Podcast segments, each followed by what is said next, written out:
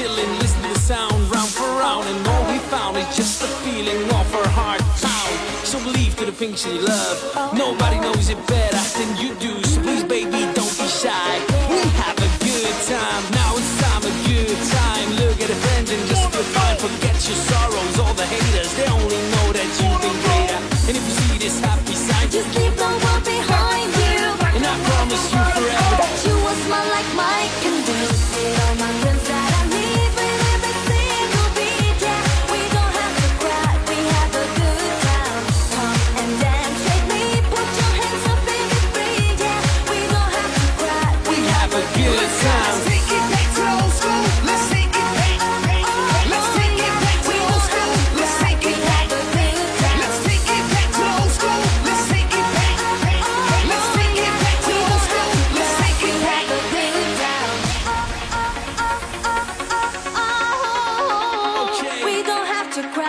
Have a good time.